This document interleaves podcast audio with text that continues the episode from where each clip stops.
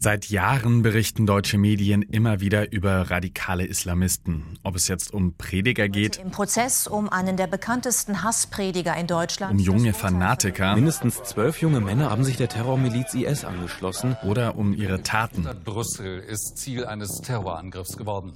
Und jedes Mal, wenn es um radikalisierte Islamisten geht, dann stellen Ermittler, Politikerinnen, Journalisten die gleiche Frage, wie konnte es so weit kommen? Auf der Suche nach Antworten gehen sie dann dahin, wo sie die Ursprünge für die Radikalisierung vermuten. Hier in der Nordstadt von Hildesheim Dienstlagen Lohberg am Niederrhein. Der Brüsseler Stadtteil Molenbeek, an dem sich über Jahrzehnte hinweg eine islamistische Parallelgesellschaft entwickelt hat. Da stellt sich natürlich die Frage, wie wurden diese Stadtteile zu angeblichen Islamisten-Hochburgen? Kann man was dagegen tun und hätte man das vielleicht irgendwie verhindern können?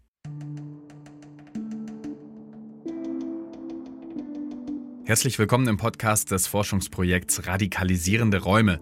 Mein Name ist Johannes Zuber, ich bin Radiojournalist und Podcastmacher aus Hamburg und ich habe mit den zwei Wissenschaftlern gesprochen, die der Frage nachgehen wollen, welche Rolle Stadtteile bei der Radikalisierung spielen. Mein Name ist Sebastian Kurtenbach. Ich bin Professor für Sozialpolitik an der Fachhochschule Münster und Privatdozent an der Ruhr-Universität Bochum. Ich bin eigentlich gelernter Stadtsoziologe und arbeite seit Jahren über die Frage, wie die Orte oder die Räume, in denen wir uns alltäglich aufhalten, in denen wir aufwachsen, was die mit uns machen. Mein Name ist Andreas Zick. Ich bin Leiter des Instituts für interdisziplinäre Konflikt- und Gewaltforschung an der Universität Bielefeld, wo ich auch eine Professur für Sozialisation und Konfliktforschung habe. Und hier am Institut beschäftigen wir uns mit Prozessen von Radikalisierung und Konflikte, weil unser Referenzpunkt ist immer Konflikt und Gewalt. Andreas, ich fange einfach mal mit dir an. Du forschst ja schon lange im Bereich Konflikt und Gewalt. Warum willst du jetzt in diesem Projekt den Fokus auf den Zusammenhang zwischen Radikalisierung und Raum legen? Weil wir gesehen haben im Bereich des Extremismus, im Bereich auch der Radikalisierung, dass für extremistisch orientierte Personengruppen der Raum immer eine besondere Bedeutung hat. Auf der einen Seite wissen wir, Anschläge passieren in bestimmten Räumen. Das heißt, vom Ende her gedacht, also von der Gewalt, Radikalisierung in die Gewalt, das ist ja etwas, was uns interessiert, vom Ende her gedacht, sind Räume bedeutsam. Aber Menschen verorten sich, das gehört zu unserem Alltag. Also wir sitzen hier in einem Raum, wir haben den Raum arrangiert, jetzt in bestimmten Corona-Zeiten und die Art und Weise, wie wir hier jetzt gerade sitzen, das wissen wir aus der Forschung, hat eine Bedeutung. Und dieser Zusammenhang zwischen Radikalisierung und Raum wurde bisher so noch nicht untersucht, Sebastian? Nun, wenn man sich in der Extremismusforschung umschaut, dann gibt es zahlreiche Studien zu Raum, vor allem im Bereich Rechtsextremismus. Was sie allerdings tun, ohne dass ich das negativ sehen will, das ist ein anderer Ansatz, ist Raum aus Auswahlvariable nehmen. Also es gibt in einem Ort eine besonders aktive rechtsextreme Szene und dann wird untersucht, wie kommt es dazu, dass die rechtsextreme Szene vor Ort ist und dann werden vor allem Gruppenprozesse untersucht. Also Stadtteile, Begegnungsorte, Plätze spielen eine große Rolle, wenn man verstehen will, wie Radikalisierung abläuft. Bisher wurde der Zusammenhang aber eher so gesehen, dass man Stadtteile untersucht, in denen Radikalisierung auftritt. Was Andreas Zick und Sebastian Kurtenbach jetzt aber wollen, ist das Ganze umzudrehen. Also zu schauen, welchen Einfluss ein Stadtteil und seine Strukturen auf Radikalisierung haben. Und dazu haben sie das Forschungsprojekt Radikalisierende Räume gestartet. Gefördert wird es vom Bundesministerium für Bildung und Forschung und das läuft bis Herbst 2024.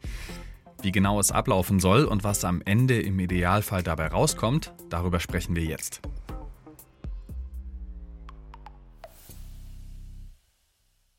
Fangen wir vorne an. Ihr untersucht Radikalisierung im Bereich Neosalafismus. Was genau versteht man darunter? Neosalafismus ist eigentlich eine Strömung, die aus dem islamistisch begründeten Terror hervorgegangen ist, die eigentlich mit dem religiös begründeten Salafismus wenig zu tun hat. Also moderne Radikalisierungsphänomene, die wir jetzt sehen bei jungen Menschen, die sich dem Terrorgruppen Islamischer Staat, Al-Qaida und so weiter anschließen, wo wir die religiöse Begründung der Bezug zu dem Salafismus als eine religiöse Strömung nicht mehr sehen, die sich da entkoppelt hat, die sich aber immer wieder auf die fundamentalistischen Elemente und Versatzstücke des Salafismus berufen.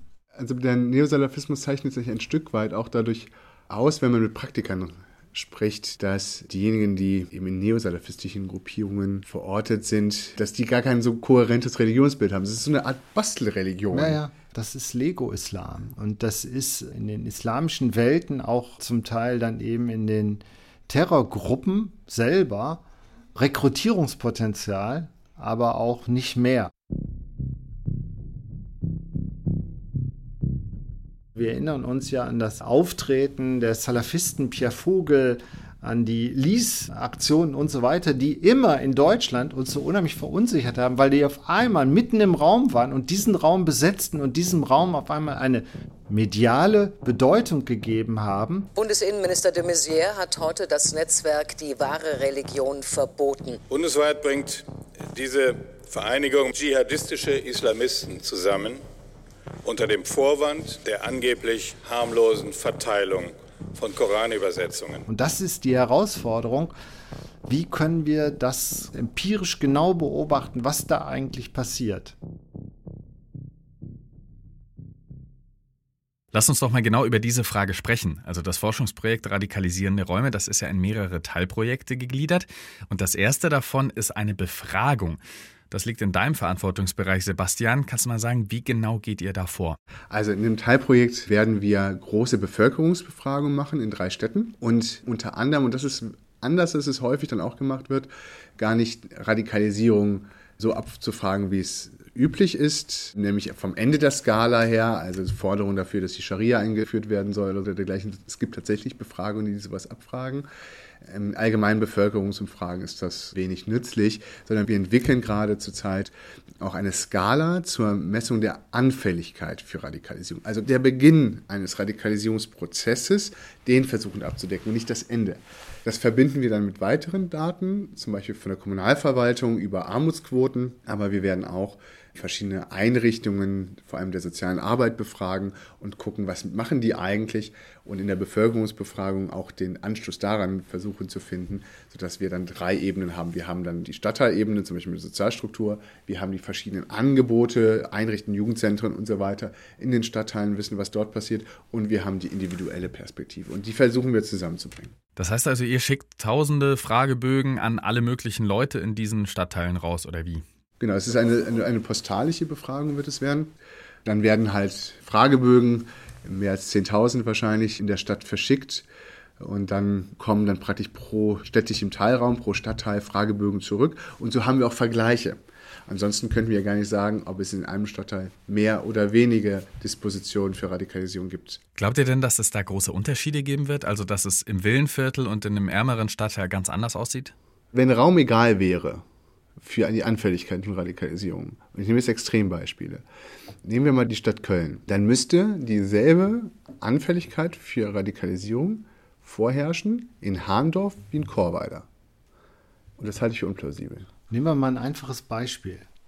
In welchem Stadtteil können sich neosalafistische Gruppen besonders stark verankern? Wo können sie rekrutieren? Frage, sind es in Stadtteilen, wo zum Beispiel massive Ungerechtigkeitsgefühle herrschen? Ganz wesentlich für Radikalisierung ist die Facette. Oder sind es solche Stadtteile, die ganz ruhig sind, wo diese Ungerechtigkeitsgefühle gar nicht so stark vorhanden sind, sondern die so ein eher Zufriedenheit Mittelschichts-Stadtteile sind? Weil wir wissen ja, im Bereich der islamistischen Radikalisierung sind es vor allen Dingen dann junge Menschen, die kommen gar nicht aus den prekär Abgängen. So, zwei gegenläufige Thesen können wir prüfen. Nach welchen Kriterien habt ihr denn diese drei Stadtteile ausgesucht, die ihr da in der Studie untersuchen wollt? Sozialstrukturell sind sie ähnlich, also relativ hohe Armutsquote beispielsweise. Aber in der Vorrecherche haben wir uns bewusst dazu entschieden, einen unterschiedlichen Grad der Aktivität der neosalafistischen Szene zu nehmen. In einem Stadtteil ist sie vorhanden, aber kaum sichtbar. Und ist die Frage, warum? Nutzen sie beispielsweise nur als Rekrutierungsort, aber machen dort keine öffentlichen Veranstaltungen oder dergleichen. In einem Ort ist sie ein bisschen sichtbar, also wird Street Art schon betrieben, aber es ist vor allem eine Art regionaler Vernetzungspunkt. Also man fährt dann auch in andere Bundesländer hinein. Das, aber das ist so eine Art Rückzugsort, aber es ist gar nicht so der Rekrutierungsort. Und der dritte ist eben beides. Es ist sowohl ein Rekrutierungsort als auch eine Drehscheibe des neosalafistischen Lebens. Welche Orte das sind, das wollt ihr aber wahrscheinlich nicht sagen, oder? Nee, es wird keinen Sinn machen, weil wir auf diesen Verzerrungseffekt verzichten können. Wir wissen ja, dass solche Effekte, dass dann auf einmal über einen Stadtteil geredet wird, sofort bei uns Effekte in der Forschung erzeugt. Deswegen, und das ist auch ehrlich gesagt relativ egal, welches Stadtteil es sind, weil die Modelle, die wir zunächst da anlegen, ja so gut sein müssen, dass sie theoretisch über den einzelnen Fall hinausgehen müssen. Jetzt ist Radikalisierung ja eine Sache, die sich in der Regel nicht irgendwie offen vollzieht. Glaubt ihr denn, dass Leute, die sich vielleicht schon auf dem Weg der Radikalisierung befinden, euren Fragebogen nehmen, ausfüllen und dann auch irgendwie ehrlich beantworten und zurückschicken? Es geht ja vor allem um Anfälligkeiten.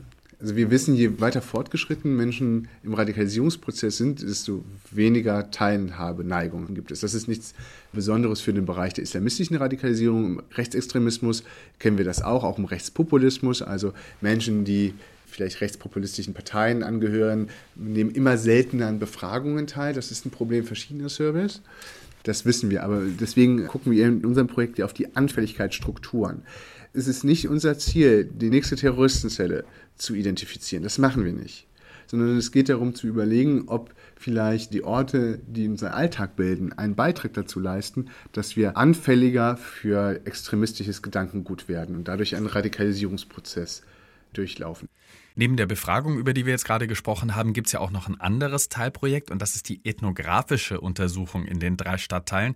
Das liegt in deinem Bereich, Andreas. Kannst du vielleicht mal kurz skizzieren, was ihr da macht? Ja, wir haben ein ethnografisches Projekt, das nennen wir ja Mixed Methods Ansatz. Das heißt, wir haben auf der einen Seite so ein quantitatives Forschungsprojekt, große Daten, Bevölkerungsquerschnitt und dann haben wir die qualitativen Studien, die Hand in Hand gehen mit den Erkenntnissen der quantitativen Forschung, wo wir dann genauer im Raum uns solche Interaktionsdynamiken angucken, wo wir den Raum erstmal begehen, den Raum verstehen wollen, gucken wollen, wie bewegen sich Menschen in dem Raum, wie sind die räumlichen Bedingungen. Und dafür wird dann ein Mitarbeiter eures Projekts jeweils ein Jahr lang in den jeweiligen Stadtteilen wohnen. Was genau macht der da den ganzen Tag? Der macht das, was Ethnografen machen, wenn sie fremde Kulturen besuchen. Der versucht, den Alltag des Raums zu beschreiben. In der ersten Phase wird er nur den Raum beobachten und selber durch den Raum gehen und Notizen machen. Tagebuchaufzeichnung, Beobachtung. Und dann wird die Person vor Ort mit den Sozialarbeiterinnen und Sozialarbeitern, die vor Ort leben, dann auch noch sprechen, Gespräche führen wird gucken, was sind denn die Themen da im Ort und welche Ansätze gibt es im Ort und welche Bedeutung hat auch da der Raum. Kann man denn so neosalafistische oder andere radikale Umtriebe in einem Stadtteil einfach dadurch erkennen, dass man da wohnt und durch die Straßen geht? Wir haben Stadtteile dabei, in denen ich selber mal war und mich an die falsche Stelle gestellt habe, beziehungsweise mein Auto. Ich bin da reingefahren in den Stadtteil und die Art und Weise, wo man ein Auto abstellt, hat eine große Bedeutung für den Stadtteil. Und dann bin ich fremd. Aber wenn ich dort wohne, werde ich mit der Zeit zu einem Teil. Deswegen ist die Person, die da wohnt, ja eingebunden in unser Forschungsprojekt. Das heißt, wir kontrastieren das immer mit unseren Beobachtungen. Deswegen ist dieses vor Ort sein, Alltag, eine Nacht zu erleben, einen Tag zu erleben und die Rituale des Alltags zu verstehen, immens wichtig. Aus verschiedenen Gründen, ethisch, aber auch aus Sicherheitsgründen, geht es jetzt nicht darum, verdeckte Ermittler zu spielen. Darum geht es nicht.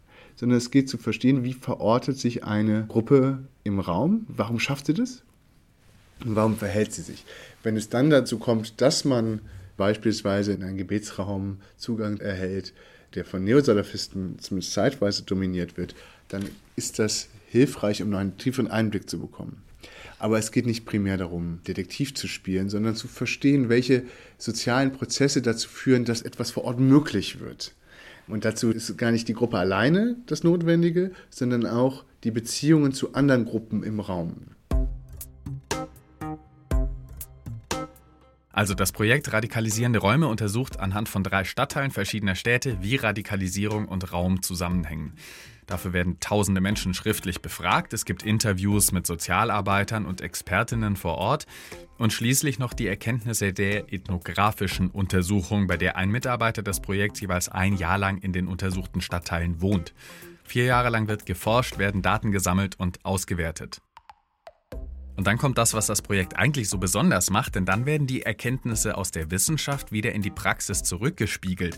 Wie genau muss ich mir das vorstellen? Gibt es dann so eine Art Leitfaden oder so? Ja, nicht noch ein Leitfaden. Ne? Jetzt kommt's, jetzt kommt's. Also das ist ja, es gibt ja viele Leitfäden. Das ist ja ein Spezifikum, das ist ganz schön in dem Projekt. Ne? Also Handlungsempfehlungen gibt es, wie Sand am Meer. Und auch die werden wir, aber das kannst du besser erklären. Genau, also es gibt zwei Sachen. Wir entwickeln ähm, auch mit Praxispartnern zusammen eine Art Strategie.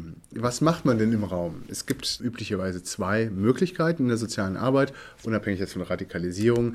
Ich habe zum Beispiel eine Familie vor mir und der Sohn zeigt Verhaltensauffälligkeiten. Im Klärungsprozess kommt raus, dass er unter Erscheidung leidet und ganz gerne eine Gruppenintegration bräuchte. Dann gucke ich mir ganz natürlich an, welcher Fußballverein ist hier vielleicht hier um die Ecke. Also man benutzt eine Ressource aus dem Raum dafür, um das Problem zu lösen. Ein anderes, auch etabliertes äh, Konzept ist die Gemeinwesenarbeit. Wir gucken, dass das Leben hier im Stadtteil besser wird. Wenn wir diesen Raumansatz wählen, ist vor allem der letztere sehr interessant. Und dann auch sogar nochmal zweigeteilt. Also einmal bevor irgendwas Schlimmes passiert ist, aber auch, und das ist die große Herausforderung, nachdem etwas passiert ist. Ein ganz berühmtes Beispiel ist Dienstlaken Lobeck. Früher war die Steinkohlezeche größter Arbeitgeber in der 6000 Einwohner. Ich habe selber im Quartiersmanagement in Dienstlaken-Lohberg vor vielen Jahren gearbeitet. 2005 machte die Zeche dicht. Plötzlich ist jeder vierte Jugendliche in Lohberg arbeitslos. Und Dienstlaken-Lohberg ist ja bekannt geworden, dadurch, dass dort rund ein Dutzend Jugendlicher in den selbsternannten islamischen Staat ausgereist ist. Radikale Salafisten sehen ihre Chance. Sie wollen sinnsuchende junge Männer für den Dschihad rekrutieren. Und allein, dass wir darüber reden, zeigt ja schon, dass es den Stadtteil auch beschäftigt und damit in Verbindung gebracht wird. Was macht man denn jetzt vor Ort im Stadtteil, um damit umzugehen? Und genau für solche Fälle soll es dann diese Art Handlungsanweisung geben, die den Leuten vor Ort erklärt, was sie tun können? Ich kenne ja selber aus der Praxis, innerhalb von Tagen muss was da sein, was man machen kann. Und so soll das auch entwickelt werden. Also man bekommt einen Anruf vom Dezernenten im Stadtteil, da ist was passiert, gucken Sie uns, dass es nicht auf die Füße fällt. Solche Anrufe gibt es dann. Ne? Und dann kann man sich das runterladen und das Video dazu angucken und dann weiß man, was zu tun ist. Wenn uns das gelingt, sind wir ein ganzes Stück weiter.